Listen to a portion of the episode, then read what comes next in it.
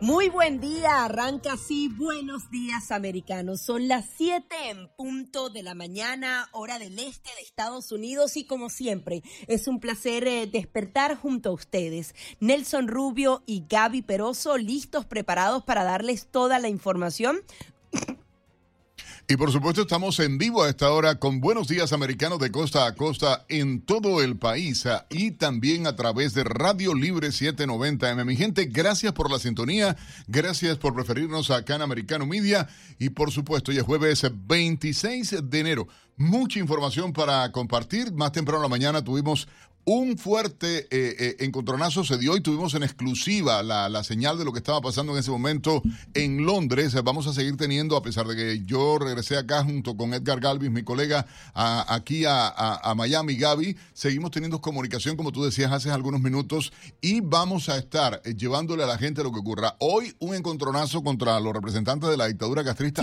puras mujeres. que nos describieras un poco todo lo que viviste desde el lunes, porque es increíble ver cómo varias de las personas que se oponen a la dictadura cubana no solamente fueron desde Londres, sino que se trasladaron desde otros países, Nelson, a levantar su voz y fue una noticia de cobertura mundial, ¿no?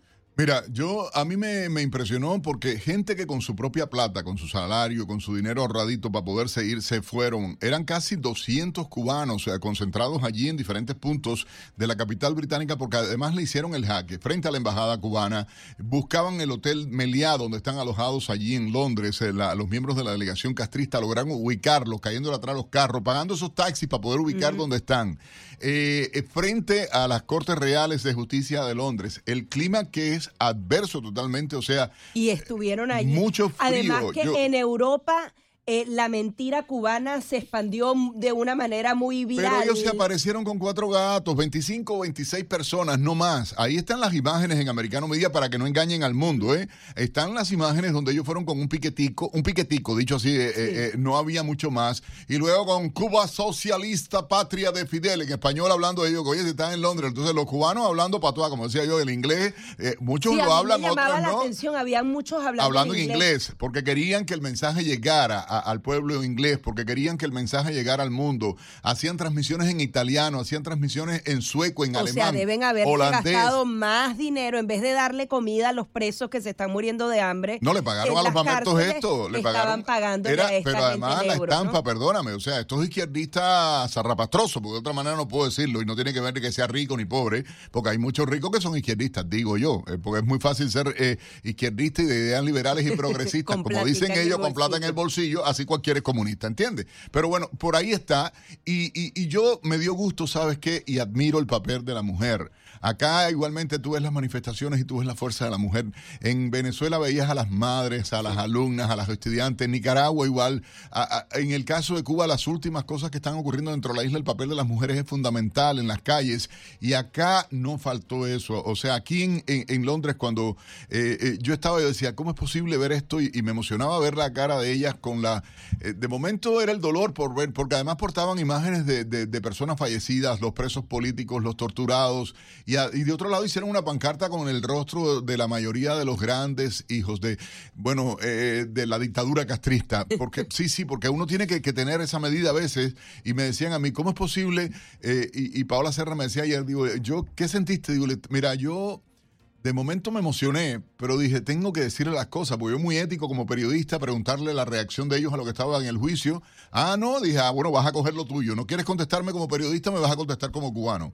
¿Entiendes? Y se lo dije en su cara, son unos descarados, son unos cobardes. Obviamente no hablaron con ningún medio de No, con nadie, con nadie. De hecho, esta mañana amanecieron con mucha más seguridad de la que tenían en estos días. Tenían igual seguridad personal me acuerdo había una negrita cubana, porque yo no estoy en eso, acuérdense conmigo, yo digo, porque es negro. Para nosotros, la persona que es negra es negra, como el blanco es blanco, como el mulato es mulato, el chino es chino. Había una oficial de la seguridad del Estado castrista en perfecto inglés, hablaba perfecto inglés, comunicándose con la gente de, de la policía británica identificaron a Edgar, a Edgar le pusieron para tratar de que no llegara y eso que nos pusimos en puntos distintos. Si ellos los marcan como los jugadores de fútbol, así nos marcan a los medios de comunicación o a los Yo parecía el portero de la, de la, yo me le parqué al lado de la puerta y como no me podían decir, no me podían decir que no, yo dije, bueno, voy a echarme un ladito, pero había una eh, corriente de aire en ese pasillo porque era como el estacionar entre dos castillos de esos británicos y una corriente de aire que había allí congelado, pero dije, yo no me voy a mover de aquí hasta que no vea a estos tipos para poderlos coger.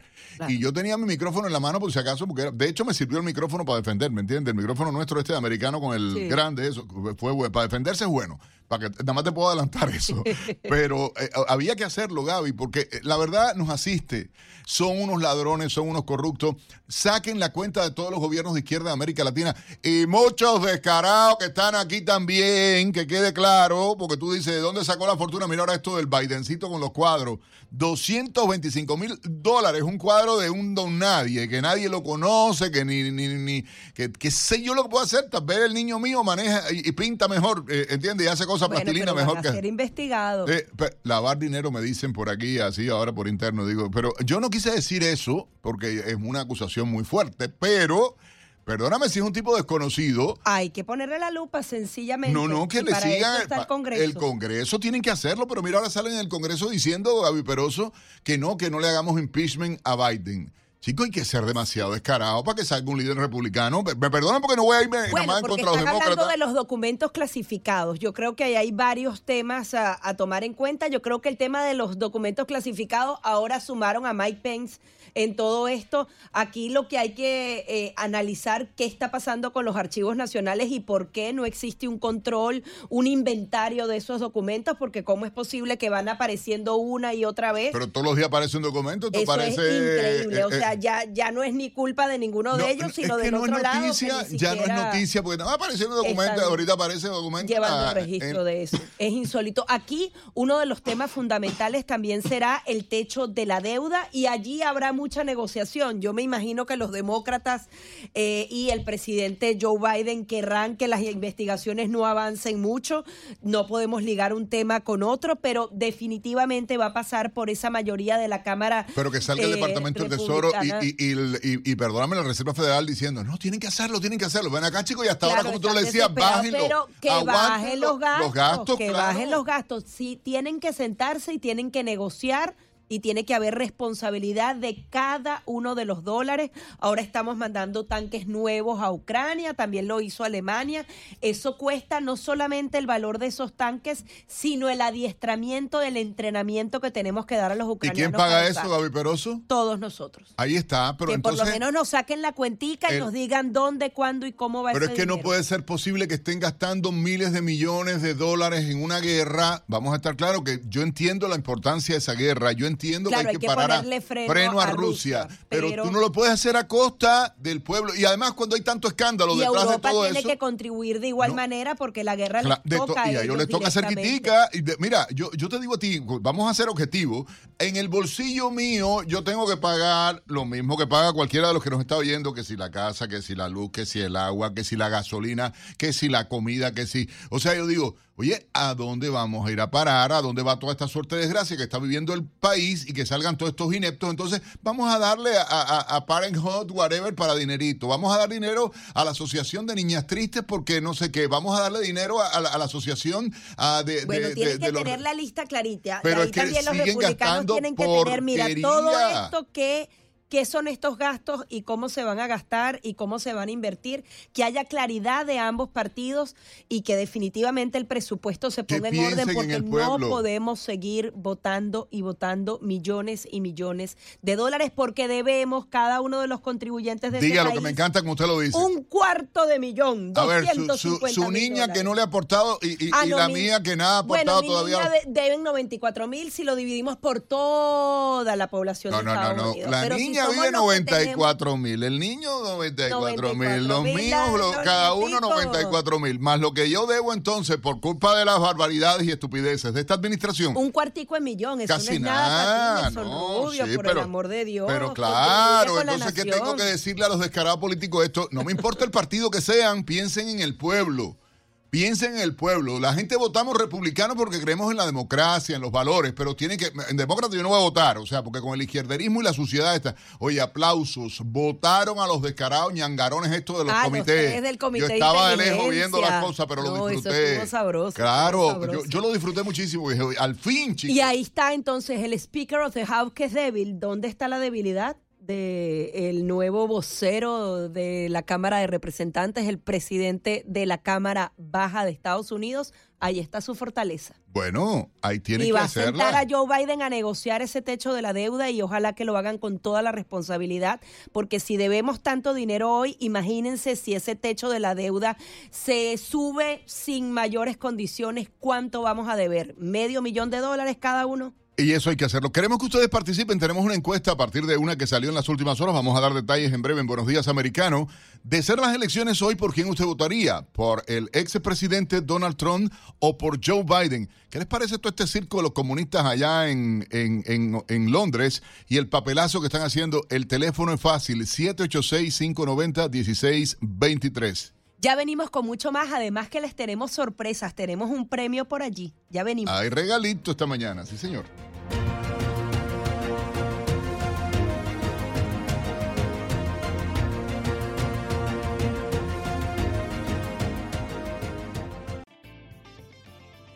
Siete, quince minutos de la mañana, continuamos con más de Buenos Días Americano, recordándoles que nos sigan a través de las redes sociales. Ustedes tienen que ver todos los videos que posteó mi compañero Nelson Rubio desde Londres eh, y adicionalmente va a tener más información durante toda la semana. Así Tienes es. uno de los audios ahora- inéditos ahora que pudieron eh, No, recabar ocurrió hace apenas horas, ¿no? Exactamente, Gaby, disculpa que te haya interrumpido. Sí, eh, lo, lo teníamos a, a las 6 de la mañana salimos en vivo porque estaba pasando esto y fue frente a las Cortes Reales. Eh, eh, este, eh, vamos a ir con los titulares. Mira, el productor me dice, vamos a dejarlo. Vamos a tirar los titulares ahora, un resumen de algunas de las informaciones más importantes llegadas a nuestra redacción en las últimas horas. Cuando volvamos vamos a ponerlo rapidito, es nada más para que ustedes vean cómo se calentó esa corte. No se lo pierdan, riéguelo, llame rápido para que participe con nosotros y pueda opinar a través del 786-590-1623. 7, 16 minutos en la mañana, esto es Buenos Días Americano y vamos con un resumen de algunas de las principales informaciones. Estados Unidos y Alemania anunciaron que enviarán sofisticados tanques de batalla a Ucrania, ofreciendo lo que un experto describió como una fuerza de ataque blindada para ayudar a Kiev a inclinar a su favor el campo de batalla. AFP tiene los detalles. Ucrania recibirá tanques pesados de sus aliados occidentales. El presidente de Estados Unidos, Joe Biden, prometió el miércoles 31 tanques Abrams, una de las armas más poderosas y sofisticadas del ejército estadounidense. De esto se trata, ayudar a Ucrania a defender y proteger territorio ucraniano. No es una amenaza ofensiva para Rusia. Si las tropas rusas regresaran a donde pertenecen, esta guerra estaría terminada hoy. Poco antes, el canciller alemán Olaf Scholz dio luz verde para enviar 14 tanques Leopard 2, una decisión que abre las puertas a que otros países europeos con existencias de Leopard envíen sus propias contribuciones. El presidente ucraniano Volodymyr Zelensky agradeció el apoyo y aumentó sus pedidos de armamento para contrarrestar la invasión rusa. Tenemos que abrir el suministro a misiles de largo alcance para Ucrania. Es importante expandir nuestra cooperación en artillería y tenemos que empezar a suministrar aviones a Ucrania. Este es nuestro sueño y nuestra tarea. Alemania había expresado su preocupación por enviar Leopards o incluso permitir que otros países que habían comprado los tanques los reexportaran a Ucrania ante las advertencias de Rusia de que tales medidas harían escalar el conflicto. La noticia del suministro de tanques llega en momentos en que las tropas de Moscú anuncian avances en Bakhmut, una ciudad del este de Ucrania que ha resistido meses de ataques. En otra información de carácter nacional y de acuerdo con una encuesta realizada por Emerson College, el expresidente Donald Trump estaría tres puntos porcentuales arriba del presidente Joe Biden en un hipotético enfrentamiento presidencial en 2024. Desde el estudio que realizó la misma encuestadora en noviembre, el apoyo a Trump aumentó tres puntos porcentuales del 41 al 44%, mientras que el apoyo a Biden disminuyó cuatro puntos porcentuales. En cuanto a las primarias republicanas del 2024, la encuesta asegura que Donald Trump tiene una ventaja de 26 puntos porcentuales sobre el gobernador de Florida, Ron DeSantis. Meta anunció que en las próximas semanas pondrá fin a la suspensión de las cuentas de Facebook e Instagram del expresidente Donald Trump dos años después de que haya sido vetado de estas plataformas. Según aclaró Nick Clerk, responsable de asuntos internacionales de Meta, el público tiene el poder de oír y que saber lo que dicen los políticos para poder tomar sus decisiones. Trump fue excluido de la red social el 7 de enero de 2021 cuando aún estaba en el poder por supuestamente haber animado a sus seguidores durante las manifestaciones en el Capitolio. AFP tiene más detalles. Más tarde vamos a llevar a ustedes el informe de la AFP para ampliar esta información. Entre tanto, la gobernadora demócrata de Arizona, de Arizona perdón, Kathy Hobbs, defendió su decisión de continuar con el programa de transportar a migrantes lejos de las comunidades fronterizas, algo que había implementado su predecesor republicano Doug Ducey. Según declaraciones de Hobbs, se enfocará en garantizar que el pago continuo de los costos de los viajes de migrantes sea efectivo y humano. El programa, que comenzó en mayo durante el gobierno de Dossi, trasladó a más de 13.000 personas en autobús del área de Yuma, Arizona, a la capital del país. Y el presidente de la Cámara de Representantes, Kevin McCarthy, hizo oficial su decisión de dejar fuera a los representantes demócratas Adam Schiff y Eric Swalwell del comité que supervisará la inteligencia nacional. McCarthy aclaró que no se trata de una revancha política por la expulsión que hicieron los demócratas a los republicanos Marjorie Taylor Greene de Georgia y Paul Gosar de Arizona de sus respectivos comités y asegura que los congresistas no son aptos para esa función. En otra información igualmente, diversos cuadros pintados por Hunter Biden son el centro de una investigación legislativa liderada por los republicanos que acusan a la familia del presidente estadounidense de comerciar con sus contactos y sus influencias. James Comer, jefe de un comité en la Cámara Baja de Representantes, escribió una carta a la galería George Burgess en Nueva York que exhibe las obras de arte de Hunter Biden exigiendo que proporcione al Congreso una lista de compradores de sus piezas. Según Comer, el acuerdo de la galería con Hunter Biden plantea serios problemas éticos y la cuestión de si la familia Biden está comerciando una vez más con sus contactos e influencias. El valor de las pinturas expuestas por la galería neoyorquina costaron hasta 225 mil dólares. La falta de maestros en las escuelas públicas de Florida es un problema que se ha agravado en los últimos años. Ante la situación, el, gobernador Ron DeSantis eh, planea poner en marcha iniciativas que motiven a los profesores a quedarse en su trabajo. Paola Serna nos cuenta más. El déficit de maestros que se vive en Florida desde hace años se ha convertido en una prioridad para las autoridades estatales. El gobernador Ron DeSantis ha dicho que pedirá a la legislatura del estado que reserve unos mil millones de dólares para aumentar el salario de los maestros de escuelas públicas. La cantidad representa 200 millones más de lo que dispone para este año. Carla Hernández, presidente del Sindicato de Maestros de Miami, dice que la necesidad de maestros en el estado es apremiante hay que buscar soluciones porque el estado de la Florida es el número 48 a nivel nacional de cómo le paga al docente. Así que estamos muy por debajo. Es algo que sí eh, le hace falta mucha atención. Lo que el problema es que es muy poco y te voy a explicar por qué.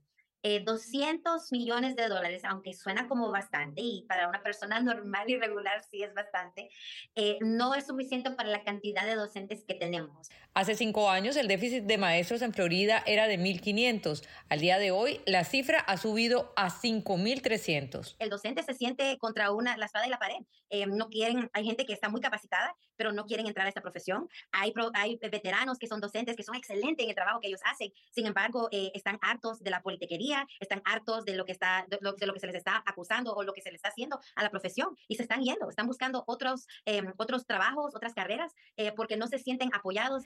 Hernández advierte que eso afecta directamente a los alumnos Esto es algo que, claro, está impactando al estudiante, está impactando a las comunidades, porque todo niño merece tener una alta calidad de educación y sabemos que si no invertimos en los docentes, si no nos tratamos con respeto, eh, respetamos los derechos, eh, ayudamos a que de verdad elevar la profesión, eh, vamos a seguir teniendo estos problemas. Paula Serna, Americana. Gracias a nuestra colega Paula Serna por este informe. Amigos, vamos de inmediato a hacer contacto en la redacción con nuestro colega Pablo Quiroga, que nos trae ahora la noticia tecnológica del día. Hola, ¿qué tal? Soy Pablo Quiroga con la noticia tecnológica del día. La compañía estadounidense de tecnología Boston Dynamics sorprendió al publicar un nuevo video en internet con el trabajo de sus famosos robots. En el video que dura poco más de un minuto se puede ver a su principal robot llamado Atlas ejecutando labores comunes en el campo de la construcción. Si bien el ambiente era falso, se ve al robot moviéndose con éxito entre andamios y tablas asistiendo a un trabajador. Atlas sujeta tablones, los acomoda para subir en él y recoge un bolso con herramientas para entregárselas al obrero. La compañía quiso demostrar que su robot también puede ser utilizado en ambientes de trabajo de alto riesgo. El robot bípedo sabe caminar, saltar, bailar y realizar parkour. Boston Dynamics es una empresa líder en su área de ingeniería y robótica para la construcción de robots. Fue fundada en 1992 por un ex profesor del MIT. En diciembre del 2013 fue comprada por Google en ese entonces. Luego en el 2017 fue vendida a la japonesa SoftBank y en el 2020 comprada por Hyundai. Soy Pablo Quiroga con la noticia tecnológica del día. Agradecemos a nuestro compañero Pablo Quiroga por esta importante información eh, y usted tiene que quedarse pegado durante toda esta programación que tenemos. Estaremos hablando de estos tanques eh, que ahora enviará no solamente Estados Unidos sino Alemania a Ucrania. Hay mucha polémica, mucho dinero en juego ahí.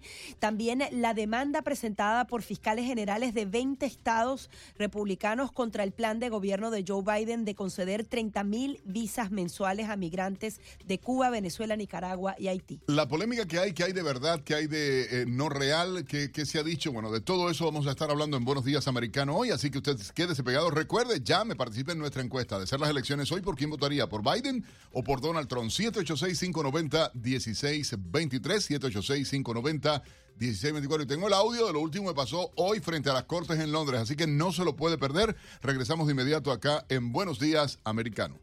Ya venimos con más nuevamente los números de teléfono 786-590-1623 y 1624. Aquí seguimos en Buenos Días Americano.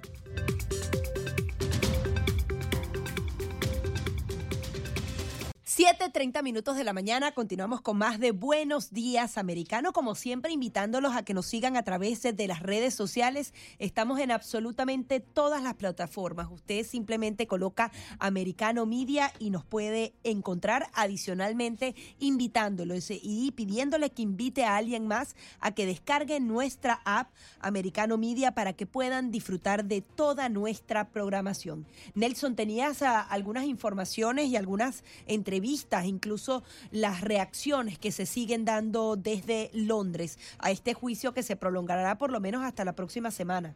Sí, hay, algo, y, te comentaba que más temprano, bueno, se dio un incidente que pudimos sacar en vivo esta mañana temprano en, eh, Nelson a través de Americano Media de manera exclusiva, y tenía que ver con el momento en que llegaba hoy la delegación castrista a la sede de las Cortes y eh, mujeres cubanas, vuelvo a decirlo, el orgullo que sentía yo eran eh, seis, siete mujeres cubanas eh, contra la seguridad del Estado castrista.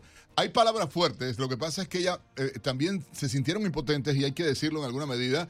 disculpen ustedes, pero fue tal cual se vivió y lo vamos a transmitir de esa manera. Ahí está. Míralos,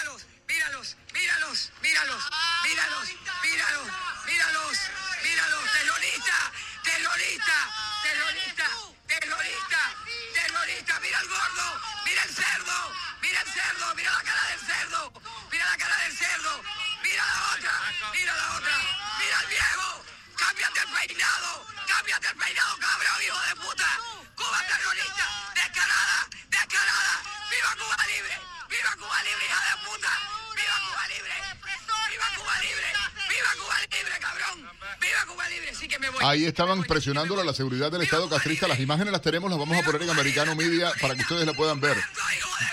Ahí está.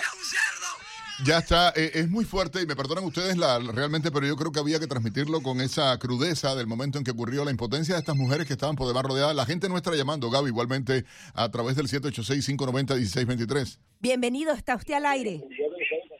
Me ha aceptado con Nexo. adelante, le escucho. Bueno, Nelson, mira, me siento muy orgulloso de ser cubano y que tú seas cubano. Muy orgulloso, porque no es ahora que tú tienes esa postura, tú la tienes hace años atrás. Yo te he venido siguiendo y tú eres una gente, verdad, 100% democrática. Ahora, déjeme decirte otra cosa. Con la encuesta esa que tiene, bueno, está de más que, que por Trump, toda mi familia, que somos cinco, vamos a votar por Donald Trump en las próximas elecciones. Y a los comunistas hay que darles duro donde se lo sientan. Muchas gracias. Muchísimas gracias eh, por participar en esta encuesta. Recuerden, eh, nuevamente eh, salió una, un nuevo sondeo en donde Donald Trump supera a Joe Biden. ¿Usted por quién votaría si las elecciones fueran hoy? ¿Por Joe Biden o por Donald Trump? Tenemos otra llamada. Bienvenido, adelante. Buenos días, soy yo. Sí. bueno, primeramente para felicitar a la dama brillante esa ahí. Gracias. me, me encanta escucharla porque no es que tenga una voz bonita, sino que da la noticia como son. Ya está bueno ya, Nelson, y tú igual. Tú tienes mi apoyo y mi respeto y a los que trabajan ahí, porque están destruyendo esta nación y yo siempre con Tom, hasta un montón. Como no, yo te agradezco y gracias a toda la gente que se ha cambiado de estación. O sea, hay que decirle no a la estación de los comunistas en Miami, porque ahora sí tienen una estación con Univisión Televisa, ¿eh? y para colmo y la desvergüenza, se lo digo en la cara a quien sea, que siga teniendo el nombre de Radio Mambí, tendríamos que los cubanos hacer aquí una campaña para que le quiten ese nombre. Pero ahí está su casa, pasen para acá, vengan para acá. Y peor, mis amigos, hoy voy a dedicarme la mañana, una hora, le voy a dedicar a llamar a todos mis amigos, los anunciantes que están allí, que se quiten de esa porquería. Que vayan para donde les dé la gana, no estoy diciendo que vengan para acá, vayan para donde les dé la gana, pero no le den plata a Soros y a los comunistas. No se la pueden dar, claramente lo digo. Y perdóneme que estoy medio berreado, decimos los cubanos disgustados, pero hay que hacer las frío cosas. te pegó. Tenemos otra llamada. Buenos días. Buenos días. Buenos días, señor. Mire, voto por Trump y, le pido a todos mis amigos, a todos, que se vayan de Radio Mambí, un nido de comunistas que lo que, lo que hay ahora. Ahí hay gente que yo creo que todavía, porque también tengo que ser justo con mis colegas que están allí, pues yo no me quedé, ni, ni se quedó, ni Lourdes Jubieta, nosotros no fuimos los primeritos, Lourdes Jubieta arrancó primerita, y después Dani Alexandrino y este servidor Nelson Rubio dijimos, nos vamos. Porque hay que decirlo claramente, no fuimos, ni Nosca se fue ahora y bien que está en otra estación y mientras más voces tengamos nosotros en cualquier lugar que defendamos la libertad, la democracia, los principios y esta gran nación hay que hacerlo. Pero esta es su casa, Americano Media Radio Libre 790, mi gente, esta es la casa de ustedes. Está usted en el aire, buenos días. Hello. Adelante, buenos días. Sí, buenos días Nelson, Gaby, buen trabajo el de ustedes junto al equipo de producción. Nelson, buen trabajo en Londres, de verdad Nelson, la pusiste muy fácil. Aquí por el único que hay que votar es por el, gran hombre que, que es el único capaz de salvar este país, Donald J. Trump. Gracias. Muchísimas gracias por participar en esta encuesta. Preguntamos el día de hoy, ¿por quién votaría si las elecciones fueran el día de hoy? ¿Por Joe Biden o por Donald Trump? Hasta ahora una mayoría abrumadora, pero bueno. Oye, siguen las llamadas. Quería hacer un comentario, pero vamos, vamos con la gente. Adelante. Buenos días, Nelson. ¿Me escucha? Sí, perfectamente, señor. Le escuchamos adelante. Y Gaby Peroso, mi colega, acá los dos, compartiendo con usted. Buenos días a los dos. Excelente programa. Hay veces que llego a la oficina, me quedo en el parqueadero, ahí en el carro, y llego, entro tarde a la oficina por tarde de terminar de escuchar. Uy, qué bueno, qué honor. Te voy a decir una trampa, bajito que no se entere nadie. Te pone los audífonos, compadre. baja la aplicación y no sigues por la aplicación, sigues oyendo y no pasa nada, ¿viste? Yo, yo, yo, yo sé, pero bueno. Eh, me, engancho con este programa. Voto, voto por Trump y ojalá a Sor no le quede más dinero para ahora tratar de comprar esta, por ejemplo. No, mira, ahí te aseguro. ahí sí no. Ahí te aseguro. Ahí te aseguro, hermano, que no va a pasar. Ahí, y, y, sin afán de guatacaría, porque saben que no me caracteriza, pero los directivos de esta empresa, los dueños de esta empresa, los inversionistas de esta empresa saben para qué hay.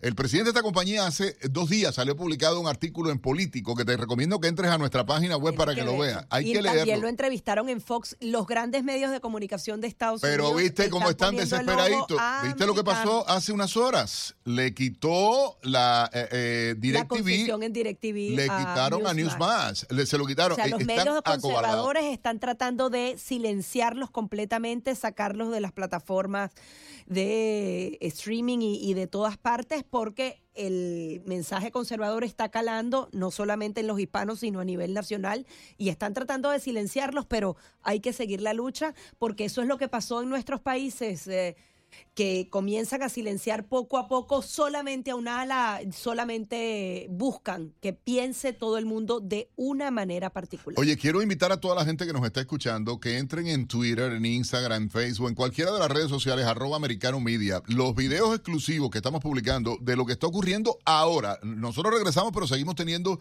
el contacto de todos los cubanos que se han quedado todavía en Londres ah, y usted va a poder, por supuesto, verlo de manera exclusiva primero a través de americano media. Tienen que entrar para poder ver las imágenes, para poder tener todo. eh, y este video íntegro lo vamos a compartir en un rato en americano media, con malas palabras y todo, me perdonan, pero es que yo, si no, no sería esa mujer que además con la emoción que hablaba, y tú te emocionaste oyéndola, Gaby, porque me di cuenta, ¿no? Claro, bueno, porque uno se conecta con... Lo que pasa es que es muy triste ver que terminemos eh, eh, odiando a, a estos personajes, pero han hecho tanto daño, han asesinado, han torturado, han dejado pasando hambre en las cárceles de todos nuestros países a las personas que al final la indignación uno la comparte, ¿no? Es que, a pesar mira, de que uno no salió- quisiera tener... ese Ayer tipo tuviste de la información. Cuba es el segundo país con más personas muertas en el mar Con la- las desapariciones eh, se duplicaron de 2021 en el año pasado. Y 2022. eso, y me viste tragado en seco ahora porque digo, es para darle en la carota a todos estos puercos, porque es lo que hay que se merecen. Vamos con más llamadas. Está usted en el aire. Buenos días.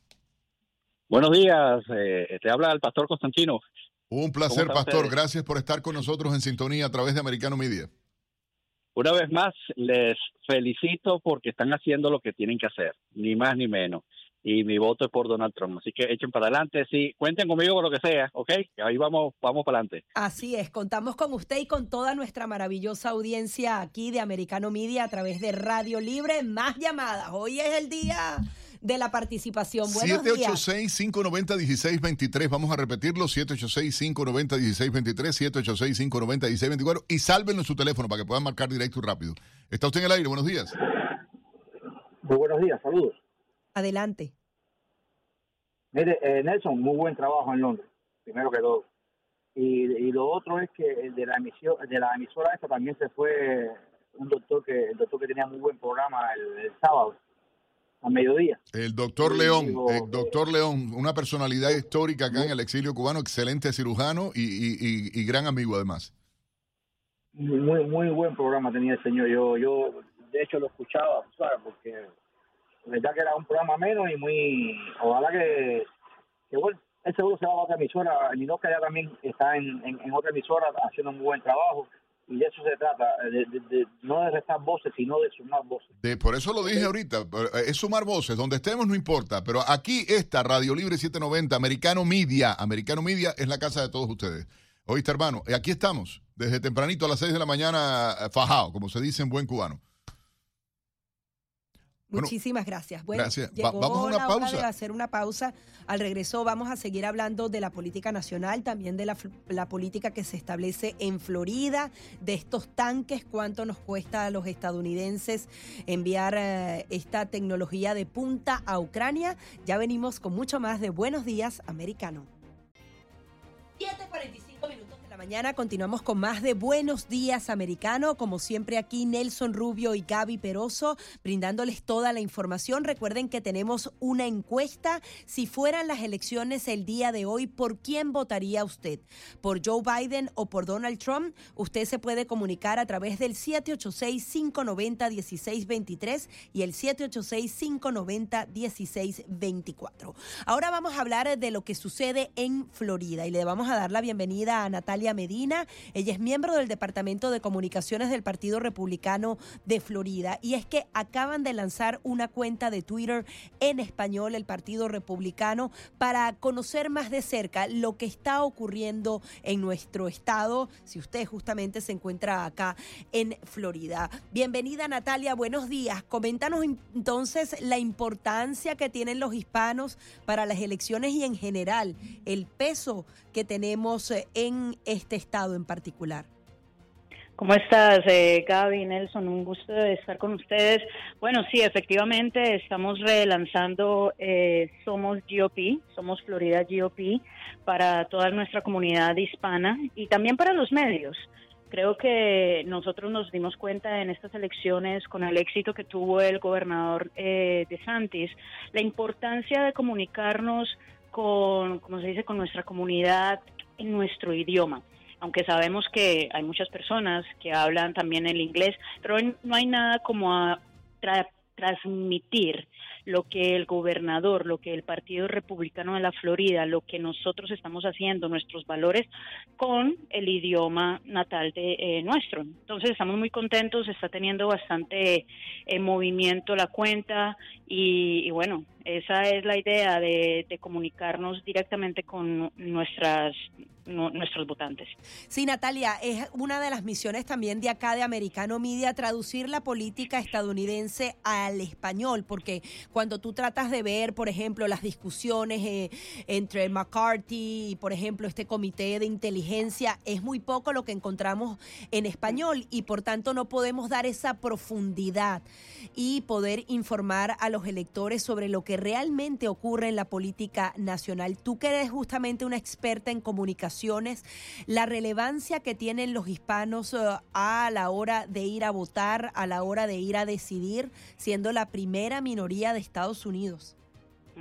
Es totalmente, es importantísimo, es necesario y es, es importante ya que nosotros los hispanos estemos incluidos en las conversaciones que está sucediendo aquí en el país donde vivimos, porque desafortunadamente pues eh, los otros los otros medios de comunicación enfocan únicamente al hispano en la en el sector de mm, en la parte de lo que podemos nosotros llamar inmigración, en la parte de inmigración nos enfocan únicamente en eso. Entonces han creado una división en el hispano de que no lo hacen sentir parte de esta nación. Entonces, así como ustedes lo que están haciendo y nosotros lo que estamos haciendo es inmediatamente decirle al hispano de un momento, nosotros vivimos aquí en Estados Unidos, es importante que ustedes sepan qué es lo que está pasando en nuestra comunidad en general eh, no importa si eres blanco o negro, eh, eh, no interesa. Necesitas saber qué es lo que está pasando acá en el Congreso, necesitas qué está pasando con nuestros gobernantes para que tome las decisiones adecuadas basadas a tus necesidades. Entonces, eso nos tiene muy, muy satisfechos acá de venir y de tener ese contacto también con, con todos y también con los medios, porque notamos a veces que ciertos eh, ciertos medios pues tratan de traducir no pero pero pero se les olvida mostrar el contexto de las cosas. Entonces nosotros queremos ser como ese facilitador también para, para los medios de que pueden contar con la información. Ahí está ya lista para, para que sea presentada, para que la presenten también a la audiencia de ustedes. Cada vez más se ha escuchado esa frase de que los hispanos o los latinos son republicanos, pero aún no lo saben. Y el gobernador Ron DeSantis ha dado en puntos clave el tema educativo, todos esos temas liberales. Hay una conexión directa del hispano con ese tipo de discursos. Coméntanos un poco lo que se ha logrado en Florida y que se puede justamente extrapolar a lo que ocurre a nivel nacional, que debe haber también un mensaje bastante contundente en esa defensa de la familia y de los valores. Así como tú lo mencionas, mira, el gobernador en este momento le está dando pues se puede decir, le está dando la batalla completamente a todo lo que nosotros llamamos eh, woke, que es el progresismo. Para nosotros los hispanos sabemos perfectamente cómo esas ideologías progresistas han afectado a toda América Latina y no queremos que lleguen acá, pero no se ha informado como tal. El gobernador tiene muy claro en su agenda el regresarle el derecho a los padres de que el padre es el que tiene total autoridad de cómo, cómo quiere criar a su hijo es importantísimo. No son las escuelas. Las escuelas están únicamente y deben de estar únicamente enfocadas para enseñarle la parte básica para eventualmente una profesión o una carrera, pero nunca para decidir o que cuántos géneros tú tienes. Sabemos perfectamente que son dos géneros, pero están adoctrinando a nuestros hijos y por esa razón el gobernador está poniendo un alto con las leyes de devolverle los derechos a los padres, ponerle un alto también a los a, ciertos maestros y pero al mismo tiempo darle ese apoyo a los maestros que quieren hacer las cosas adecuadamente. Por eso él está, eh, el, Departamento de Educación está revisando los cursos, está revisando qué es lo que está sucediendo, qué es lo que están poniendo en, los cursos y nos hemos dado cuenta de que muchas cosas de las que están hablando eh, no tienen nada que ver con la materia. Eh, prácticamente a veces a veces dicen cuáles son los libros que ha, quitado bueno ha quitado no ha quitado libros los ha mandado a revisar nuevamente porque preguntan dos más dos cómo se siente dos más dos que sea cuatro no es es matemática dos más dos son cuatro y punto. Pero están queriendo cambiar totalmente eh, el, formato y eso es lo que él está poniendo eh, en un alto. Le está dando, está moralizando también a, nuestras fuerzas, eh, a la policía. ¿Por qué? Es necesario. Nosotros necesitamos de la policía, nosotros necesitamos que estemos protegidos. Entonces, darle recursos, no quitarle recursos a la policía, que son los que nos dan a nosotros la seguridad. Estamos viendo los casos en California, estamos viendo los casos en Nueva York. Hay un descontrol total. ¿Por qué? Por la falta de policías y la falta también de apoyo de los gobernadores de allá.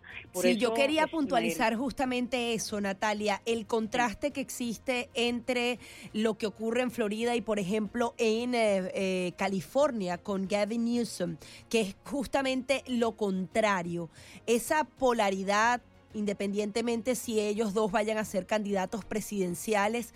Es un país completamente dividido, en donde justamente más bien Newsom está eh, abogando por operaciones transgéneros en menores de edad y tratando de defender lo indefendible a veces. Coméntanos un poco eh, la importancia entonces eh, que tiene el mensaje que se envía desde Florida con eh, lo contrario que puede ser lo que ocurre en California, que también tiene un número significativo de apoyos.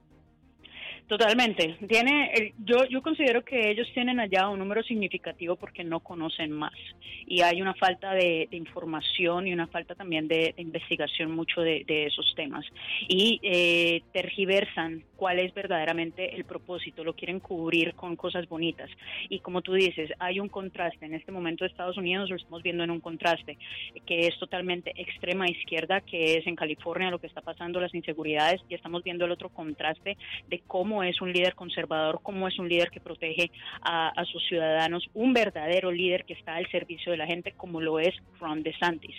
Y ahí es donde están estos, esos contrastes de que necesitamos líderes, así como es el gobernador eh, Ron DeSantis, de que le está entregando el poder al pueblo él sabe y él tiene muy claro que él está es para el servicio, no para servirse. Y eso es muy importante que nosotros los, los hispanos siempre lo tengamos muy presentes. Eh, él está con, con, la cuestión de los, él se está, todo su trabajo, el trabajo del gobernador es con sentido común. Tú no le puedes, ¿cómo, ¿cómo le vamos a permitir a un niño de 5, de 7 años que tenga, que le den eh, bloqueos hormonales? Eso no, eso no Es increíble. es increíble cuando la ciencia, Natalia, la se nos agotó el tiempo. Ay, ¿cómo Perdóname. Pero promesa para invitarte la próxima semana, ¿ok? Natalia Medina, miembro del Departamento de Comunicaciones del Partido Republicano de Florida. Pausa y ya venimos.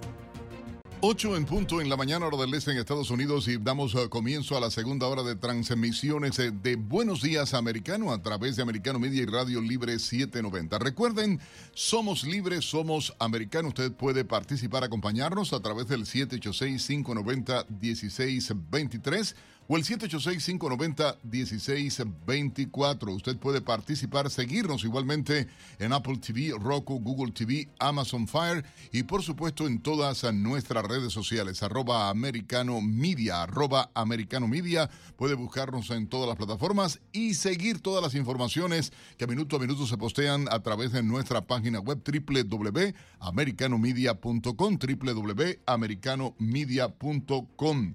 Hay mucha información a esta hora y para comenzar esta segunda hora justamente ah, vamos con un resumen de algunas de las informaciones eh, que han llegado a nuestra redacción en las últimas horas. Nueve terroristas palestinos murieron en una operación israelí en Cisjordania. Soldados y fuerzas policiales llevaron a cabo una operación antiterrorista conjunta contra un grupo del movimiento islamista Yihad Islámica involucrado en ejecutar y planificar múltiples ataques importantes. En otra noticia, igualmente a esta hora, las reservas comerciales de crudo aumentaron menos de lo esperado en Estados Unidos, según informó la Administración de Información Energética estadounidense. En la semana que finalizó el 20 de enero, el stock de petróleo crudo aumentó en unos 500 mil barriles, mientras que los analistas esperan que la subida fuera tres veces mayor, o sea, 1.5 millones de barriles. En otra información, la patrulla fronteriza de Estados Unidos decomisó casi 70 kilos de cocaína en Deep Pine Key, uno de los islotes de los Cayos eh, de Florida. De acuerdo con Walters Luzar, agente de eh, corporación, los paquetes que están valuados en 2.3 millones de dólares fueron encontrados eh, por buenos samaritanos quienes dieron aviso a las autoridades. Los hallazgos de paquetes de cocaína tanto en el mar como en las embarcaciones por parte de las autoridades en Florida son relativamente comunes. Recientemente, la oficina del alguacil del condado Monroe, donde se encuentran los Cayos de Florida, detalló que tres paquetes con un peso total de casi 34 kilos fueron encontrados por un residente cerca del mar en la carretera de Long Beach Road, cercano a Cayo Hueso. También en otra información de carácter nacional, Boeing presentó resultados decepcionantes en el cuarto trimestre del 2022, ya que su negocio sigue siendo afectado por los continuos problemas de la cadena de suministro. El fabricante aeronáutico estadounidense registró una pérdida neta de 634 millones de dólares, con ventas por 19.380 de millones de dólares. Esto según un comunicado de la compañía. Pese a los resultados, mantiene sus previsiones de producción para el 2023. En otra información más de carácter eh, local, tres escuelas de enfermería en el sur de Florida vendieron unos 7.600 títulos profesionales falsos por más de 100 millones de dólares, un delito por el que fueron arrestadas más de una veintena de personas, según informaron las autoridades federales de Estados Unidos. Los propietarios y empleados de estas escuelas, que estaban debidamente acreditadas, vendían títulos falsos de enfermería a un promedio de 15 mil dólares cada uno, lo que dejó un total de 114 millones de dólares a esos centros de enseñanza ahora clausurados, según señalaron autoridades en una rueda de prensa ofrecida en Miami. Igualmente, en otra información, la reclutadora de la red de pedofilia de Epstein está, está, entre las rejas acá en Estados Unidos por traficar niñas durante más de una década para que su marido y otras figuras pudieran abusar de ellas. Sin embargo, hizo declaraciones en una entrevista a la radio londinense donde aseguró que Epstein no se suicidó, sino que lo mataron. Vamos eh, con nuestro colega Diego López que nos trae ahora la actualidad deportiva. Feliz jueves para todos. Gracias por decidir informarse en Americano Miria. Les saluda Diego López con el placer de siempre para repasar lo más destacado de la actividad deportiva. Iniciamos con la selección estadounidense que debutó en este 2023 con una plantilla alternativa. Anthony Hudson en el banquillo y la derrota 2 por 1 ante Serbia en el BMO Stadium. A pesar de que el equipo de todos inició ganando con un tremendo cabezazo de Brandon Vázquez a los 29 minutos, los europeos respondieron al 43 en un tiro libre de Luka Illich que contó con toda la complicidad de la barrera que se abrió para dejar sin posibilidades al chico Gaga Silonina y ya en el complemento Belko Simic aprovechó la desatención en la defensa local para firmar la primera derrota de este año de Estados Unidos que el sábado tendrá revancha ante Colombia en otro duelo preparatorio para marzo cuando por la Liga de Naciones CONCACAF le toca enfrentar a Granada y a El Salvador. Nos quedamos con el fútbol de la región porque Gerardo el Tata Martino rompió el silencio y habló por primera vez tras la eliminación de México en el Mundial de Qatar. En declaraciones al programa radial Deporte Total Paraguay mencionó entiendo que es un fracaso para nosotros porque México venía de siete mundiales clasificando sistemáticamente a octavos de final y nosotros no hemos logrado seguir con esa tónica. Además, agregó que el interés económico ha llegado a superar el interés deportivo a nivel de las selecciones nacionales en el país azteca y es que aseguró que dicho rasgo le resta capacidad de acción para tomar las mejores decisiones en favor del combinado nacional. Viajamos a Europa porque el Real Madrid y el Atlético se enfrentarán este día a las 3 de la tarde hora del este en un nuevo derby en la capital española, esta vez por los cuartos de final de la Copa del Rey, lo que supone un nuevo reto para los colchoneros que en los últimos partidos han sufrido frente a los merengues. La principal novedad para Carlo Ancelotti es el regreso a la convocatoria de David Alaba luego de superar su problema físico, pero aún no podrá contar con Aurelien Chouameni y Eden Hazard, recién recuperados de sus lesiones y a quienes deciden no arriesgar. Se suman a las bajas de Dani Carvajal y Lucas Vázquez que tienen para más tiempo en la clínica. Sobre el partido, esto fue lo que dijo el DT Merengue, que va en busca de un nuevo título para la Casa Blanca. Es un derby, como todos los derby, prepararlo de manera especial, es un partido especial contra un equipo fuerte, como siempre. Tenemos uh, gana, ilusión, volvemos a casa en nuestro estadio después de dos meses. Uh, tenemos ganas de volver con nuestra afición, con nuestro estadio, sobre todo en este tipo de partido, en un derby. Y siempre hablando del fútbol europeo, se confirmaron los emparejamientos de la Final Four de la Nations League en el viejo continente, donde en semifinales Países Bajos se medirá Croacia el miércoles 14 de junio y un día después España jugará contra Italia. La gran cita está prevista para el domingo 18 en Rotterdam. Finalizamos el recorrido futbolero con el eliminatorio sudamericano, donde Argentina por fin consiguió la primera victoria del certamen al derrotar 1 por 0 a Perú y gracias a la igualdad 1 por 1 entre Colombia y Brasil, continúa con esperanzas matemáticas de avanzar al hexagonal final de la competición, que entregará cuatro plazas al Mundial, pero para ello deberá vencer a los cafeteros mañana. Llegó el turno a hablar de la NFL, de donde buenas noticias llegan para todos los seguidores de los Kansas City Chiefs y amantes del ovoide, porque Patrick Mahomes está listo para encarar la final de la conferencia americana el domingo contra Cincinnati. El quarterback aseguró en conferencia de prensa que las molestias en el tobillo derecho es tema superado. Lo estoy haciendo bien, estoy listo para la semana del campeonato, está bien el tobillo, recibí unos días de tratamiento y rehabilitación. Estoy emocionado de entrar al campo de práctica y probarlo, pero hasta ahora me siento bien menciona Mahomes. Mientras en la NBA, James Harden acertó un par de triples y aportó una bandeja en los últimos cuatro minutos ante sus ex compañeros para que los Philadelphia 76ers estiraran a seis su número de victorias consecutivas al imponerse 137 a 133 sobre los Brooklyn Nets. Seth Curry logró 32 puntos, su mayor cifra en la campaña. Kyrie Irving añadió 30 unidades más para los Nets, que han perdido 5 de sus últimos 7 duelos, todos sin el lesionado Kevin Durant.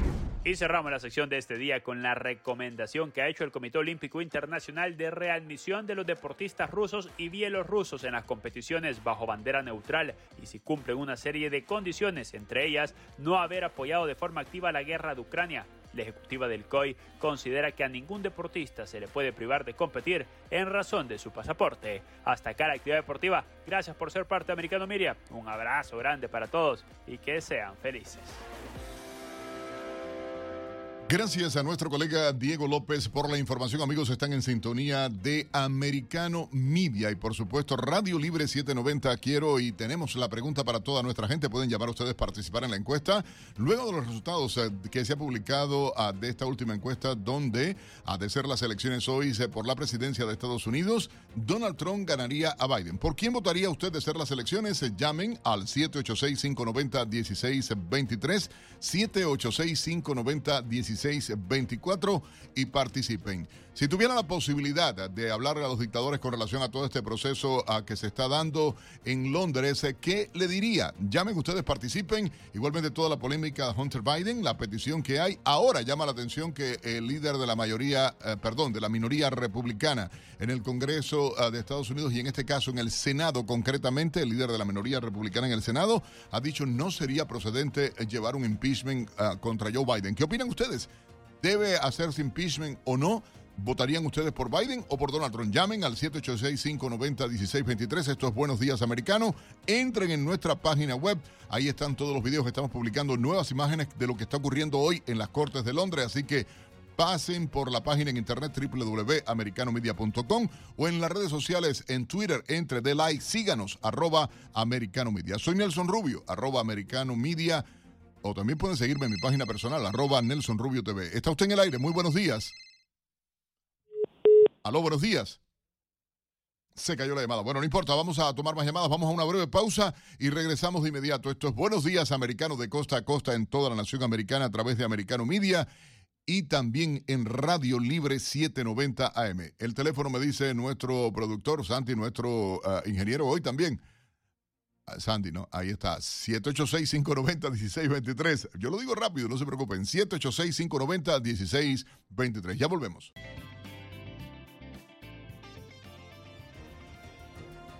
8, 15 minutos hora del este en Estados Unidos. Soy Nelson Rubio, Gaby Peroso, acompañándoles en Buenos Días Americano y por supuesto con toda la información que usted necesita tener para asegurar está bien informado. De costa a costa en todo el país y una noticia que ha tenido cobertura en nuestra página en internet, también en las redes sociales de Americano Media. Estados Unidos anunció que va a enviar 31 tanques M1 Abrams a Ucrania.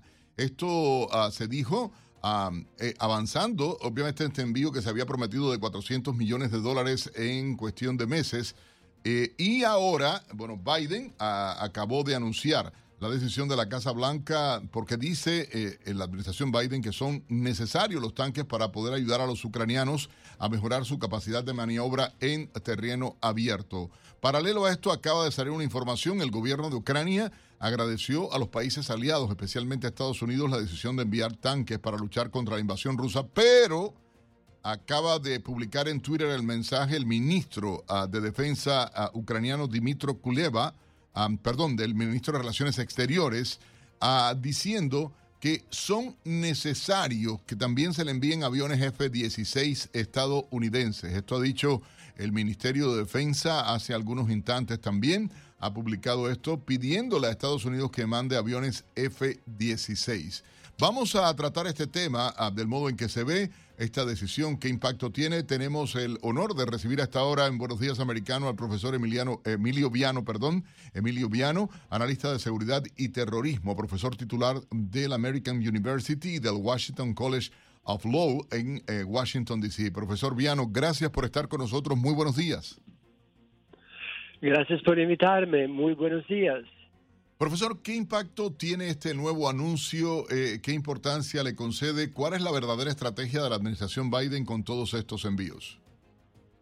Bueno, claramente es eh, algo absolutamente necesario para que Ucrania pueda empezar su contraofensiva contra la invasión de los rusos. El parque de tanques ucranios está en mal estado y diezmado por 11 meses de guerra. La, la mayoría de sus blindados, sean carros de combate o vehículos de transporte de infantería, son de origen soviético y están en uso desde la guerra del Donbass, que empezó en el 2014, ya son muchos años. En comparación con Rusia, el número de blindados de las Fuerzas Armadas ucranianas es muy limitado. Y no solo eso, los arsenales de la munición que utilizan están bajo mínimos porque dejaron de fabricarse en Europa del Este eh, tras, digamos, la caída de la Unión Soviética hace años. Así que necesitan más tanques y tanques más modernos por los cuales tienen naturalmente eh, em, munición y eh, manutención. Profesor Viano, el eh, eh, ministro de Defensa ah, ruso hizo declaraciones en las últimas horas haciendo referencia. De hecho, portavoces del Kremlin dijeron que los tanques occidentales arderán si son entregados a Ucrania y el portavoz del Kremlin, a Dmitry Peskov, Ah, declaró que Occidente sobreestima el potencial de los, que los tanques podrían tener para darle uso en, dentro del ejército ucraniano. Una pregunta clave en todo esto sería, ¿cuál es la situación real interna del ejército ah, ruso en este momento? La capacidad moral, la capacidad combativa y la capacidad militar. Eh, eh, eh, a estas alturas de la guerra se han dado ataques, y debo decirlo, en las últimas horas muy fuertes contra varias regiones de Ucrania. Ah, desde el punto de vista militar ruso, una nueva oleada de ataques con drones iraníes y misiles de crucero. Bueno, claramente ambos los países, Ucrania y Rusia, están trabajando contra el reloj para prepararse para el regreso de la primavera, cuando podrán empezar nuevas operaciones bélicas el uno contra el otro. Claramente Moscú ha amenazado eh, este viernes con que la guerra de Ucrania y su tensión en Occidente se agravarán si la OTAN ayuda a Kiev con más armas para defenderse de la agresión rusa. Y al mismo tiempo, el Kremlin desprecia lo que los Estados Unidos y otros países, particularmente Alemania, van a enviar a Ucrania. Es una guerra, digamos, psicológica también, pero claramente los rusos no eh, concluyeron su breve eh, acción militar en Ucrania como la describieron al comienzo. Ya pasaron casi un año, 11 meses desde que empezó ese conflicto los ucranios, aunque tienen mm, equipamiento militar obsoleto, son un país mucho más pequeño, han resistido con gran valentía, con gran coraje y eh, los rusos han demostrado que no son bien entrenados, bien equipados y bien apoyados durante esta guerra. Al contrario, están enviando ahora al, al campo de batalla fuerzas armadas que no son bien entrenadas para nada, son obligadas a hacerlo entre ellos eh, hay los que, eh, que pertenecen a, las fuerzas llamadas Wagner, que es, digamos, una armada privada de gente que estaba en la cárcel y que aceptaron el combate para salir de la prisión. Así que claramente Rusia no está en la mejor posición para continuar esta guerra, pero ambos países esperan que con el regreso de, digamos, mejor temperaturas puedan empezar su ofensiva contra el otro. Eh, lo que verdaderamente va a, que cuenta será quién será el primero, porque es esto lo importante, quién será el primero a contraatacar y a infligir daños muy serios al otro y declarar, digamos, una victoria psicológica. Hay algo que es importante en medio de todo esto y ha sido, y hablando de guerra psicológica, la constante de parte del ejército ruso y del gobierno ruso, la constante amenaza a una posible guerra nuclear. En términos prácticos, ¿qué situación hay? ¿Hay un compromiso real del resto de los países, digamos, de la OTAN o de Europa en sus diferentes organizaciones con esta guerra de Ucrania? Porque pareciera el mundo sigue igual para el resto de la gente, sin embargo, ha sido poco a poco, no todos se han comprometido igualmente y el compromiso financiero y militar de Estados Unidos es muy superior eh, en términos prácticos. Bueno, es, claro que los países europeos que pertenecen a la OTAN están apoyando en esta iniciativa más y más. Prácticamente ahora todos los países principales de la OTAN, desde España al norte de Europa, eh, están de acuerdo de enviar equipamiento, municiones, ayuda.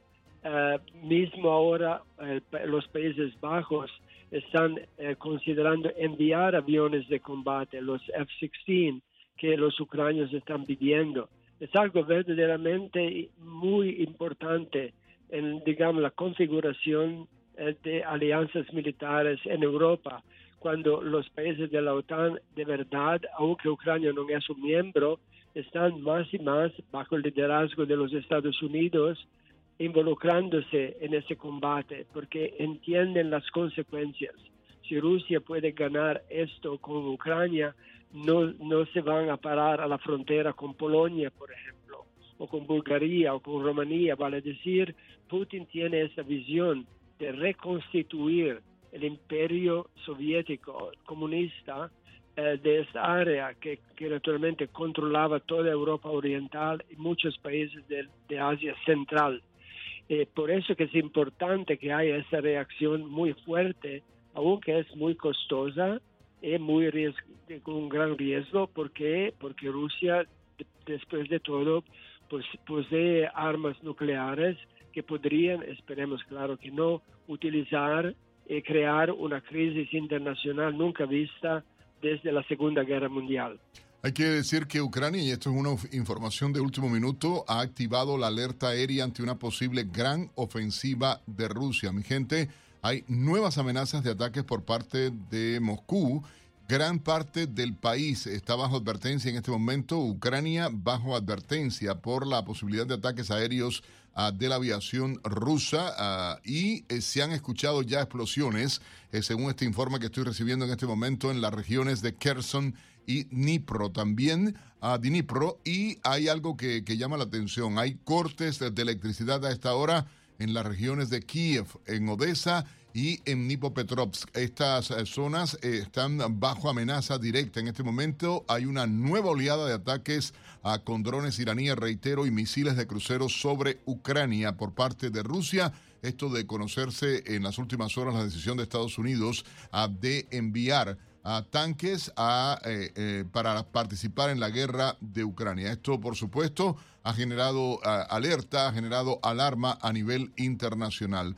Ah, quiero dar las gracias al profesor Emiliano Viano, analista de seguridad y terrorismo, profesor titular de la American University y del Washington College of Law en Washington, D.C. Hasta ahora a través eh, de Americano Media. Esto es Buenos Días Americano, Gaby Peroso y Nelson Rubio acompañándoles en la mañana eh, de, en toda la nación, eh, de costa a costa en Americano Media. Recuerden entrar a nuestra página web www.americanomedia.com y seguirnos en las redes sociales arroba americano media. Participen de nuestra encuesta, llamen ahora de ser hoy las elecciones a por quién votaría, por Trump o por Biden. 786-590-1623, 786-590-1624. Ya volvemos.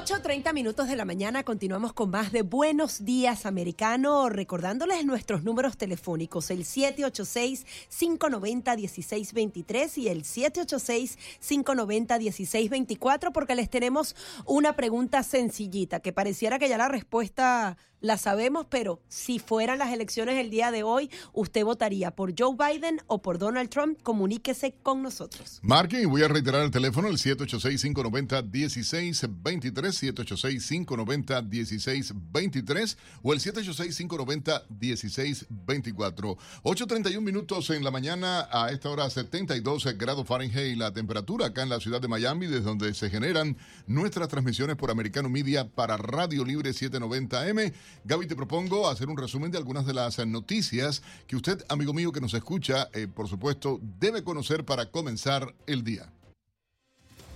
Los dos hijos del expresidente de Panamá, Ricardo Martinelli, fueron liberados tras cumplir la condena impuesta por la justicia estadounidense por recibir soborneos de la multinacional brasileña de construcción Odebrecht. Ricardo Alberto y Luis Enrique Martinelli cumplieron dos años y medio en eh, una de las cárceles por la condena en Allewood, Pensilvania, además de pagar una multa de 250 mil dólares por recibir 28 millones de dólares en sobornos. AFP tiene los detalles. Fueron liberados de prisión los hijos del expresidente de Panamá, Ricardo Martinelli. Luis Enrique Martinelli Linares y su hermano Ricardo Alberto salieron de la cárcel el miércoles en Estados Unidos por buena conducta, según informó la Oficina Federal de Prisiones. Los Martinelli cumplieron dos años y medio de los tres años de condena que les impuso en mayo pasado la justicia estadounidense. De la condena fijada se descontó el tiempo que habían permanecido detenidos primero en Guatemala y después en Estados Unidos hasta que se conoció el fallo judicial. También tuvieron que pagar una multa de 250 mil dólares. Los hermanos fueron acusados de recibir 28 millones de dólares en sobornos de la constructora brasileña Odebrecht y de haber utilizado los bancos de Estados Unidos para cometer su fraude. Al salir de la cárcel de Allenwood, Pensilvania, los hermanos debían ser trasladados a las oficinas del Servicio de Inmigración, desde donde serían deportados a Panamá al no tener estatus legal en Estados Unidos. En el país centroamericano también deben enfrentar a la justicia que los acusa junto a su padre por presunto blanqueo de capitales. Sin embargo, el abogado de los hermanos aseguró que sus clientes pagaron fianzas millonarias para evitar ser detenidos y aunque estarán en libertad, no podrán salir del país. En Panamá, Martinelli y sus hijos están señalados por el caso de Brecht y por otro escándalo conocido como Blue Apple, una trama de cobro de comisiones para agilizar contratos. A pesar de las acusaciones, Ricardo Martinelli, quien ya gobernó Panamá entre 2009 y 2014, tiene la intención de presentarse de nuevo a la presidencia en los comicios de 2024. En otra información, Microsoft anunció que sus servicios se han recuperado y permanecen estables tras sufrir durante varias horas problemas de configuración de red a nivel mundial. Entre otras cosas, la plataforma de comunicación laboral Teams y el servicio de correo electrónico Outlook.com se vieron interrumpidos, pero también la red de videojuegos alrededor de la consola Xbox. Debido al error en la configuración, los servicios no podían comunicarse entre sí a través de la nube informática. Y la FDA autorizó el uso de exoesqueleto robótico para ayudar a pacientes con ictus en sus sesiones terapéuticas. Este exoesqueleto se parece a un traje de mecha de una película de ciencia ficción que tiene como principal objetivo ayudar a caminar a los pacientes que tienen limitada movilidad de la parte superior del cuerpo. Cada año más de 795 mil personas sufren de esta enfermedad en Estados Unidos, una de las principales causas de discapacidad grave a largo plazo y es precisamente para las personas con esta afección que está diseñado este dispositivo. Y dando seguimiento a una información que mencionábamos hace algunos minutos, Rusia afirmó que los tanques occidentales arderán si son entregados a Ucrania. El portavoz del Kremlin, Dmitry Peskov, declaró que Occidente sobreestima el potencial que los tanques podrían darle al ejército ucraniano, haciendo referencia a las diversas alas e intenciones de los aliados de Kiev de suministrar tanques Leopard. Peskov dijo que el eventual suministro de tanques alemanes a Ucrania dejaría una marca indeleble en el futuro de la relación entre Berlín y Moscú. Y a esta hora hacemos contacto con Julie Trevisanato para repasar los titulares de los periódicos más importantes de Estados Unidos y el resto del mundo. Muy buenos días Gaby, buenos días Nelson, un gusto saludarlos en esta mañana de jueves y ya están listas aquí algunas de las portadas más destacadas. The New York Times. Estados Unidos enviará tanques M1 Abrams a Ucrania. El anuncio del presidente Biden se produjo después de semanas de tensas negociaciones secundarias con el canciller de Alemania y otros líderes europeos, quienes insistieron en que la única forma de desbloquear un flujo de armas pesadas europeas era que Estados Unidos envíe sus propios tanques. Washington Post. Meta restablecerá en las próximas semanas las cuentas del expresidente Donald Trump en Facebook e Instagram después de una suspensión de dos años argumentando la insurrección del 6 de enero en el Capitolio.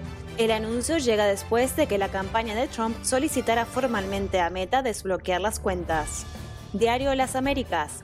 El líder del Partido Republicano en el Senado, John Thune, desaconseja llevar a cabo un juicio político contra el presidente Joe Biden tras el hallazgo de documentos clasificados debido a que tienen que haber razones constitucionales y los fundamentos para eso. La propuesta republicana es contraria a la campaña lanzada por los demócratas que realizaron dos juicios políticos contra el expresidente Donald Trump. El nuevo Herald los congresistas Josh Hawley y Ken Buck presentaron en el Congreso un proyecto de ley que busca prohibir la aplicación TikTok en dispositivos en Estados Unidos. Según los legisladores republicanos, TikTok no solo está asociada directamente al Partido Comunista Chino, sino que ha sido usada para espiar a los estadounidenses y puede ser una amenaza para la seguridad nacional. El país de España. Al menos una persona murió y cuatro resultaron heridas en un ataque de un hombre armado con un machete ocurrido en varias iglesias y parroquias en Cádiz, España. El atacante de origen marroquí fue detenido poco después del suceso y la Fiscalía de la Audiencia Nacional asume el hecho como un presunto ataque terrorista de índole islamita. Le Monde de Francia. En el marco de la reforma de pensiones en Francia, los sindicatos convocan a manifestaciones aún más masivas para este 31 de enero a seis días de la segunda jornada de movilización y mientras llega el texto a la Asamblea, la intersindical quiere superar la movilización del 19 de enero, que fue catalogada como la mayor desde 2010. Regreso con ustedes al estudio y les deseo un excelente resto del día. Gracias a nuestra colega Juliana Trevisanato desde la redacción de Americano Noticias eh, por la información para Buenos Días Americano. En otra noticia, igualmente a esta hora, amigos, Estados Unidos entregará una ayuda de 72 millones de dólares al ejército y la policía de Líbano mediante complementos salariales. Esto durante seis meses en el marco de un programa conjunto con Naciones Unidas. Según el comunicado, estas entregas van a suministrar a cada soldado y policía que sea elegible en virtud de la ley estadounidense una ayuda de 100 dólares al mes por un periodo de seis meses. Estados Unidos, uno de los principales apoyos del ejército libanés, aumentó en los últimos dos años las ayudas que entrega a estas tropas. Estos son ah, algunos de los principales titulares a esta hora. Si bien son las 8 y 38 minutos de la mañana, continuamos con nuestra encuesta. Si las elecciones fueran el día de hoy, ¿por quién votaría usted? ¿Por Joe Biden o por Donald Trump? Se puede comunicar con nosotros a través del 786-590-1623 y 786-590-1624. Tenemos una llamada. Bueno, vamos, vamos con nuestra audiencia. 786-590-1623. Buenos días. ¿Está usted en el aire? Buenos días, Nelson y Gary. Este es Alex de Cuban for Trump, así que no te tengo que decir por quién voy a votar. Nelson, hace unas, hace unas semanas atrás yo estaba en el programa este que ya, ya quitaron a Jorge Díaz de Radio Mambí y él entrevistaba a, a Fernando Godo y decía que estos tiroteos en el mercado, decía Fernando, que estos tiroteos en los mercados, en la discoteca, en las escuelas, tenían un trasfondo muy raro, muy sospechoso. Entonces leyendo yo sobre el asesinato en 1901 del presidente Marquín de Nueva York, el asesino, que los abogados trataron de defenderlo como ahora hacen, que tenía problemas mentales, al final las investigaciones de aquel entonces, con, o sea, no el FBI de ahora, fue, el asesino fue influenciado para cometer este asesinato por un anarquista nombrado de nombre, o sea, una señora, Emma Goldman, que fue quien lo indujo a él a este asesinato. Y como fue lo correcto, la justicia puso en la silla eléctrica a León Sogar, fue ejecutado. No como hicieron con el asesino de Parkland, Nicolás Cruz, condenado a cadena perpetua, y en cualquier momento, como a la señora Belén Monte, lo ponen en la calle. Estos comunistas saben que 330 millones de americanos, la mayoría armados, nunca van a poder apoderarse de los Estados Unidos. Pero es clara la intención, amigo mío, porque eh, ciertamente es clara la intención de manipular el tema ah, de las armas. Las armas solas no se disparan. El, el tema está en cómo se da, a quién se le da, Ahora salen con el disparate de aumentarle a los muchachos eh, la edad a 21 años para recibir el arma. Claro, luego a los 18 lo llamas para el ejército y sí puede tener arma. Yo, Dani Alexandrino, tiene aquí un promo como dice, mi hermano cogió un fusil con 18 años y fue a la guerra a defender la democracia y los valores de Estados Unidos. Sin embargo, ahora los demócratas quieren quitarle o rebajar esto. O sea, hay incongruencias legales que no tienen sentido. Y de eso se trata, amigo mío. Te agradecemos la llamada y usted puede seguir haciéndolo también, ¿eh? si quiere opinar eh, con nosotros, 786-590-1623. Vamos a hacer una pequeña pausa aquí en Buenos Días Americano y al regreso vamos a estar hablando de este parol humanitario que se está dando a los cubanos, nicaragüenses, venezolanos y haitianos porque hay una demanda y hay algunas recomendaciones de que si usted ya tiene el permiso de viaje, adelante ese viaje. Enseguida venimos con algunos consejos y más de Buenos Días Americano.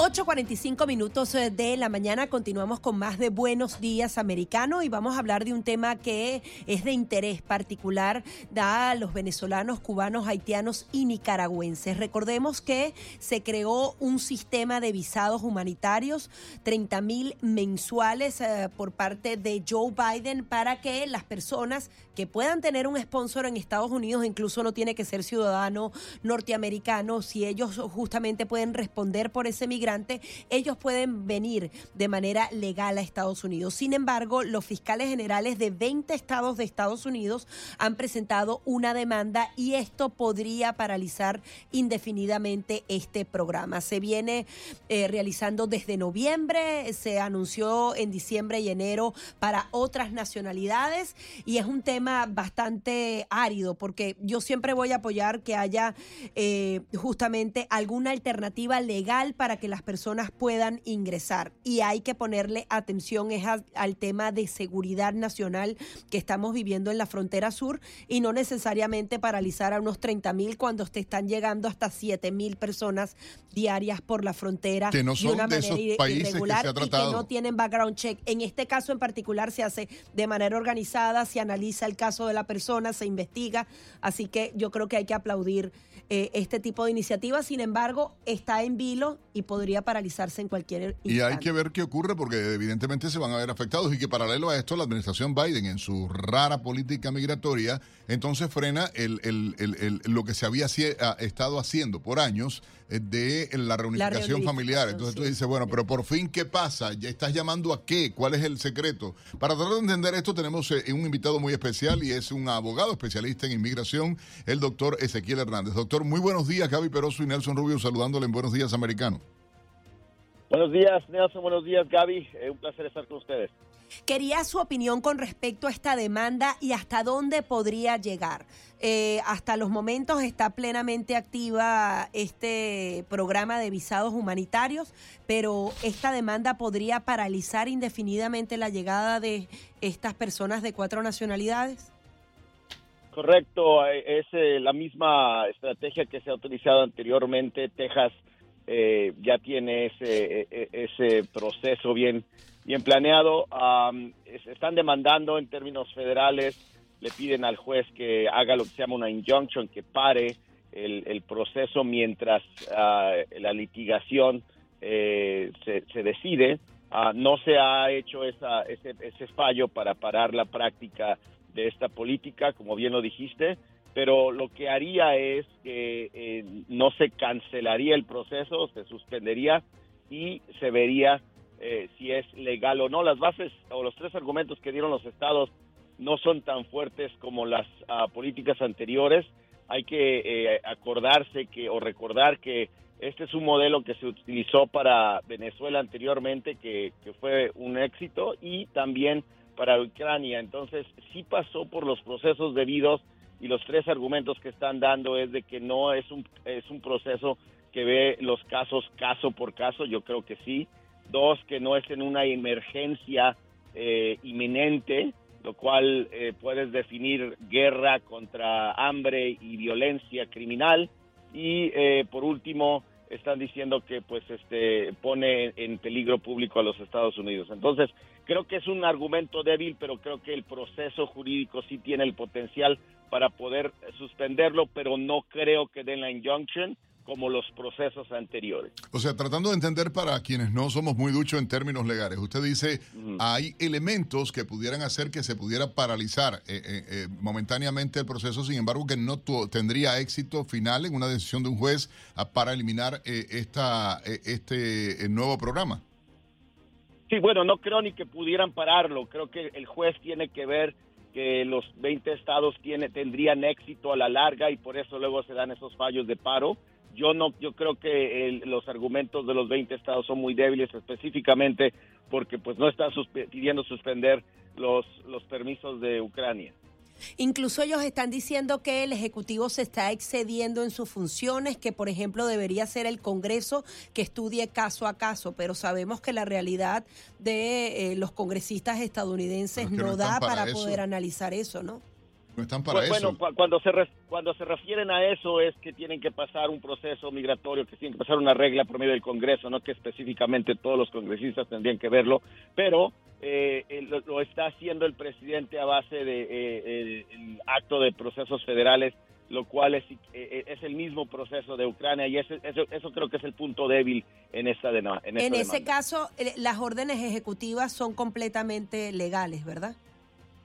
Sí, bueno, hay una diferencia entre órdenes ejecutivas y acciones ejecutivas y, y, y sí son ah, las ah, acciones ejecutivas son aquellas que simple y sencillamente pones tú este eh, este esta firma y dices esto se va a hacer. En este caso se siguió eh, lo que se llama el, el acto am, federal de procesos, lo cual da ah, eh, oportunidad al público de poder dar su opinión y poder dar su comentario y por eso tiene más fuerza. Otra vez más, no, no necesariamente ese es el, el- punto débil. El punto débil es que hay otros programas que no están pidiendo ah, que se paren como el de Ucrania y, son equivalentes. Doctor, para las personas que nos están escuchando y tratando de orientarlo, porque muchos familiares de haitianos, cubanos, venezolanos y nicaragüenses obviamente han hecho el proceso para reclamar a sus familias, unos que ya han sido contactados y aprobados la entrada al país, ¿recomienda usted que aceleren el proceso de ingreso a Estados Unidos antes que pueda paralizarse? Uno. Segundo, eh, le orienta a la gente, usted como abogado, como experto en inmigración, que sigan con el proceso, que no tengan miedo con el proceso que se está haciendo? Sí, bueno, para tu primera pregunta, sí, eh, si ya tienes tu permiso aprobado, usualmente esos permisos serían válidos, eh, pero pues yo entraría lo más antes posible, ese es número uno. Y número dos, soy abogado, defensor, entonces siempre te voy a decir que, que retes, que sigas, somete la petición. Vamos a saber en, un, en un espacio muy pronto, no te puedo decir exactamente, ¿verdad? Pero eh, si van a poner el fallo de paro o no es similar a lo de DACA. Yo a todos los DACA desde el principio dije, aplica, sigue, hubieron retos y esto se va a litigar, pero sí, si, si califica, si puede ser partícipe, aplica. También eh, su recomendación a las personas que de una vez dicen, no, yo no puedo aplicar, realmente el proceso si bien es cierto que las planillas son complicadas, es un proceso sencillo si lo comparamos con cualquier otro tipo de, de proceso migratorio que incluso puede demorar hasta un año. Su recomendación para que las personas, en vez de seguir pensando en venir por la frontera sur, venir por una balsa, traten de hablar con un familiar o un amigo aquí en Estados Unidos y por lo menos lo intenten. Correcto, Gaby. Me gustó tu comentario de decir que hay que apoyar las políticas de pues este pueden llegar la gente legalmente, ¿no?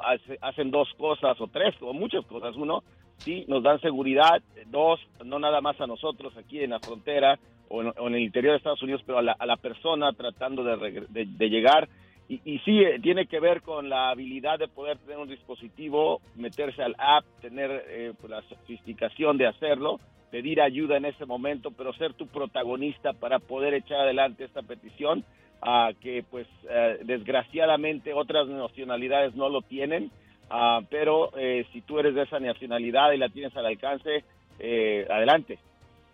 Sí, porque al final lo, que le piden al sponsor no son que no tiene que ser millonario ni nada. Una persona de clase media puede justamente responsabilizarse por otro. No es, no es una cosa muy difícil de alcanzar. Nos quedan 30 segundos. No, no es una cosa imposible. Eh, la vida, una persona de la vida cotidiana con un trabajo común y corriente puede ser tu sponsor. Y eh, me ha tocado ver eh, amigos de amigos que han llegado de Venezuela, llegaron rápidamente en la primera ola de, este proceso con Venezuela. Me sorprendí yo que fue así de rápido y llegaron por la puerta y, y en un avión. Así es que si es que lo puedes hacer, ese sería mi enfoque de encontrar tu sponsor. Muchísimas gracias, Ezequiel Hernández, abogado especialista en inmigración y se nos fue el programa. Sí, amiga mía, buenos días de verdad a toda la gente. Gracias eh, por la sintonía. Sigan ahora con Paola Cerna y la emisión de Americano Noticias. A ustedes gracias. Mañana a las seis en punto, mañana a las seis en punto de la mañana los esperamos. Gaby Peroso, que usted se mejore. Ay, sí, ando con una gripe, me perdonan, pero ya mañana voy a estar con todas las pilas puestas. Hasta mañana. Chao, mi gente.